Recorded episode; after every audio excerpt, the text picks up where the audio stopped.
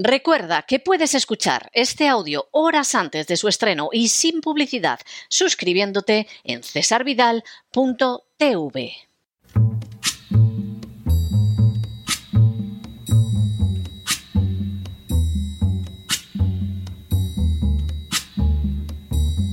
La voz con César Vidal, desde el exilio. When the night has come and the land is dark and the moon is the only light we'll see. No, I won't be afraid. Oh, I won't be afraid. Just as long as you stand, stand by me. Muy buenos días, muy buenas tardes, muy buenas noches y muy bienvenidos a esta nueva singladura de La Voz. Soy César Vidal, hoy es el martes 7 de marzo de 2023 y me dirijo a los hispanoparlantes de ambos hemisferios, a los situados a uno y otro lado del Atlántico y como siempre lo hago desde el exilio. Corría el año 1802 cuando un político americano de extraordinaria relevancia escribió lo siguiente. To admit foreigners indiscriminately to the rights of citizens the moment they put foot in our country as recommended in the message would be nothing less than to admit the Grecian horse into the citadel of our liberty and sovereignty. Lo que podría traducirse como admitir extranjeros de manera indiscriminada a los derechos de los ciudadanos en el momento en que ponen el pie en nuestro país, como se recomienda en el mensaje, no sería nada menos que admitir el caballo de Troya en la ciudadela de nuestra libertad y nuestra soberanía. La afirmación del político difícilmente hubiera podido ser más clara. A pesar de que Estados Unidos ya era un país excepcionalmente acogedor para la inmigración, resultaba obvio que ésta no podía ser ni descontrolada ni totalmente abierta. De hecho, no todos los extranjeros que llegaban a Estados Unidos podían recibir los beneficios de la ciudadanía y menos de manera acelerada. No podía ser así, porque según su trasfondo cultural, podían acabar convirtiéndose en un enemigo infiltrado en la nación, como había sucedido con el famoso caballo de Troya, teniendo pésimos efectos sobre la libertad y la soberanía de los Estados Unidos. Al final, la entrada indiscriminada de extranjeros que recibieran la plenitud de derechos de los ciudadanos podría acabar significando el final de la democracia. Por cierto, el político en cuestión se llamaba Alexander Hamilton. En las últimas horas hemos tenido nuevas noticias sobre un proyecto para abrir el voto a los inmigrantes, desequilibrando a favor de ciertas fuerzas el panorama electoral. Sin ánimo de ser exhaustivos, los hechos son los siguientes. Primero, el Boletín Oficial de las Cortes para la decimocuarta legislatura, correspondiente al día 24 de febrero de 2023, ha publicado en su número 330-1, página primera, una proposición de ley para una regularización extraordinaria para personas extranjeras en España. Segundo, la proposición de ley ha sido presentada por Agustín Marí Endur Endón y otros. Endón es senegalés y antes de dedicarse a la política en España vivía gracias a los cursos que impartía en Cáritas. De manera bien reveladora, a lo largo de los años, Endón no ha traído nunca a España a su mujer y a sus hijos que siguen en Senegal. Tercero, en la exposición de motivos se señala que en España residen de manera irregular entre 390.000 y 470.000 personas, de las cuales una tercera parte serían menores de edad y que la ley de extranjería, ley orgánica 4 2000, no se ajusta a la realidad actual de las personas migrantes que viven y trabajan en el Estado español, ya que los criterios de acceso a la residencia son altamente restrictivos y de muy difícil cumplimiento. Cuarto, para acabar con esa situación, el proyecto de ley considera imprescindible una regularización extraordinaria a fin de que los inmigrantes ilegales puedan acceder, entre otros, a servicios como la educación y la sanidad. Quinto, Igualmente, el proyecto de ley indica que al no darse esa regulación extraordinaria, tiene lugar la pérdida de un gran aporte económico y fiscal procedente de los inmigrantes para el conjunto de la sociedad.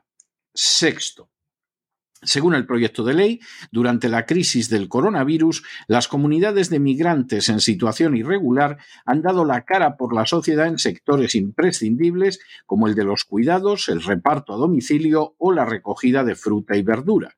Con ello, pagaron un altísimo precio en forma de contagios y muertes. Por ello, nuestra sociedad tendría una deuda de gratitud con uno de sus colectivos más vulnerabilizados. Séptimo, el proyecto de ley indica a continuación que la regularización extraordinaria permitirá compensar las desigualdades que presentan como punto de partida y a la vez garantizar los derechos laborales en condiciones de igualdad. Octavo, para llevar adelante el proceso de regularización extraordinaria, el proyecto apela al ejemplo de la Unión Europea, donde entre 1996 y 2008 se llevaron a cabo 43 programas de regularización en 17 Estados miembros. De esos 43 programas, 6 tuvieron lugar en España, 4 llevados a cabo por el Partido Socialista y 2 por el Partido Popular. Noveno. El proyecto de ley es consciente de que no encaja con la legislación española, donde es ilegal la iniciativa legislativa popular en materias propias de ley orgánica, como es este caso pero intenta sortear esa dificultad señalando que esta propuesta se limita a modificar en un artículo único la disposición transitoria primera de la Ley Orgánica 4-2000 de 11 de enero sobre derechos y libertades de los extranjeros en España y su integración social, y que esta disposición transitoria es la única parte de la ley orgánica que no tiene naturaleza orgánica. Décimo. De manera semejante, el proyecto de ley indica además que lo que pretende es únicamente ordenar al Gobierno el establecimiento de un procedimiento reglamentario para la regularización extraordinaria. Un décimo. Igualmente, el proyecto señala que ya un gobierno realizó una segunda regularización establecida en la disposición transitoria tercera del Real Decreto 2393-2004 que no obedecía a mandato legal alguno duodécimo. Igualmente, el texto señala que aunque tradicionalmente las regularizaciones extraordinarias realizadas por el gobierno español se han producido con ocasión de cambios normativos, no existe ningún precepto legal que impida una regularización en otras circunstancias. Décimo tercero. Como base legal para esta propuesta legislativa figuran de manera expresa la Agenda 2030 de las Naciones Unidas para el Desarrollo Sostenible y, en concreto, el objetivo décimo, el Pacto Mundial para una Migración Segura, Ordenada y Regular y el vigente Pacto Europeo sobre Migración y Asilo, firmado en el año 2008. Décimo. La regularización extraordinaria debería aplicarse a los extranjeros que estuvieran en España de manera ilegal antes del 1 de noviembre de 2021. Y decimoquinto, aunque el texto no lo señala, el procedimiento de regulación extraordinaria abre a los extranjeros que entraron en España ilegalmente la vía para poder participar como votantes en distintas elecciones. Contra lo que pudieran creer muchos, la entrada ilegal de inmigrantes en España no se encuentra en absoluto desprovista de derechos. A pesar de que esas acciones implican un gravísimo quebrantamiento de la legalidad, el Estado español, en sus distintas administraciones, se ocupa de acoger a los ilegales. Muy rara vez los expulsa les proporciona medios para alojarse y vivir, les abre totalmente las puertas de los sistemas educativo y sanitario, entre otros, e incluso de manera regular asigna pagas a los llegados violando la legalidad España, como es el caso conocido, aunque no único por desgracia, de los menas. Por si todo esto fuera poco, España es la nación que ha llevado a cabo más procesos de regularización extraordinaria de inmigrantes ilegales incorporando cada vez por millares a la residencia a gente que había llegado de manera totalmente contraria a las, leyes hasta España. De hecho, la séptima parte de los procesos de regularización extraordinaria llevados a cabo en una comunidad de cerca de 30 naciones europeas los ha llevado a cabo España. Como trágico colofón de ese proceso, pero para enorme alegría de las ONGs que perciben subvenciones por ocuparse de los inmigrantes ilegales y entre las que tiene un lugar de honor las que pertenecen a partidos políticos y a la Iglesia Católica, una parte nada desdeñable de los presupuestos públicos va a parar a esa inmigración ilegal, todo ello en detrimento directo de los servicios pagados y también padecidos por los ciudadanos españoles. A todo lo anterior, con la secuela innegable de inseguridad y delincuencia relacionada de manera directa con la inmigración ilegal, se suma otro factor especialmente oportuno en relación con las elecciones locales del futuro, y es el hecho de que, en contra de lo que se pueda pensar, los extranjeros con permiso de residencia en España pueden participar en ellas en multitud de casos.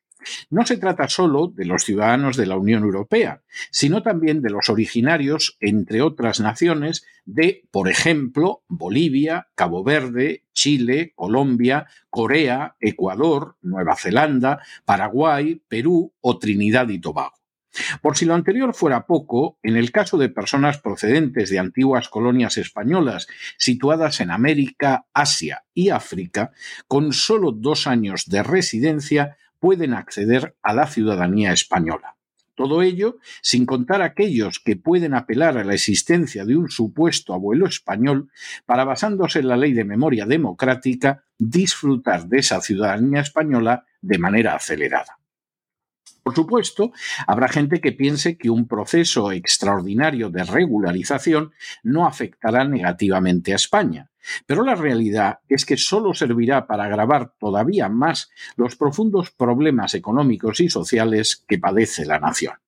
Para colmo, como supo ver acertadamente Alexander Hamilton, la regularización extraordinaria seguirá contribuyendo a cambiar el mapa electoral español de forma decisiva. No solo es que las elecciones locales estarán controladas en escaso tiempo precisamente por extranjeros, sino que las propias elecciones generales se encuentran a un paso de verse sometidas a la misma situación gracias a los procesos acelerados para obtener la nacionalidad que existen para la gente que procede de las antiguas colonias o que supuestamente cuenta con algún español, eso sí, republicano y antifranquista, en su árbol genealógico. No hay que ser especialmente agudo para percatarse de que las pagas, los subsidios, los privilegios que políticos de todo tipo entregan a esas gentes sirven solo para convertirlas en caballos de Troya, como señaló Alexander Hamilton, unos caballos de Troya que finalmente acabarán por corroer desde dentro el sistema democrático, sustituyéndolo por otro basado en el clientelismo más descarado. La idea de una regularización masiva de gente que ha entrado ilegalmente en el país no solo pues no constituye un beneficio, sino que seguiría avanzando en algunas de las peores desgracias que ya sufre España, como son las de no respetar la legalidad vigente, la de continuar creando inmensas masas de paniaguados al servicio de las castas privilegiadas, la de aumentar gravemente la inseguridad ciudadana, la de sobrecargar unos servicios sociales ya muy deficientes y la de establecer caladeros de votos nada impulsados por el bien nacional, sino por sórdidos intereses personales. Y hay de aquel que no sepa verlo. Pero no se dejen llevar por el desánimo o la frustración, y es que a pesar de que los poderosos muchas veces parecen gigantes, es solo porque se les contempla de rodillas y ya va siendo hora de ponerse en pie. En el tiempo que han necesitado ustedes para escuchar este editorial, la deuda pública de España ha aumentado en cerca de 7 millones de euros y una parte no pequeña va precisamente a proporcionar servicios gratuitos a aquellos inmigrantes ilegales que entraron en territorio nacional violando la legalidad. Muy buenos días, muy buenas tardes, muy buenas noches. Les ha hablado César Vidal desde el exilio. Que Dios los bendiga.